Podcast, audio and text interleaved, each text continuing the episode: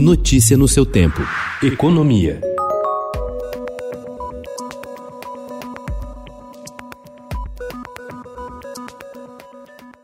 Com dois manifestos publicados em menos de uma semana, o setor empresarial começa a mostrar a cara nesse momento de demora da vacinação e agravamento da pandemia da Covid-19 no país. Eles cobram do presidente Jair Bolsonaro pressa na imunização, criticam a politização por causa das eleições de 2022, se colocam à disposição para ajudar e pedem ação do governo e do Congresso com medidas para a retomada econômica.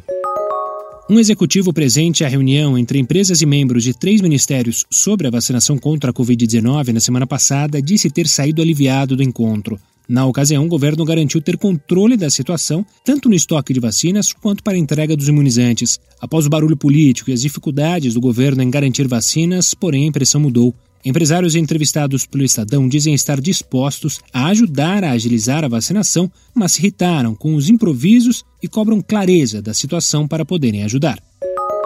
A Ambev fechou mais uma parceria para a compra de mil vans e caminhões elétricos, desta vez com a Fábrica Nacional de Mobilidade, startup criada no ano passado. A produção será feita em área exclusiva, na fábrica da Agrale, em Caxias do Sul, no Rio Grande do Sul, com quem a empresa tem contrato de cooperação técnica.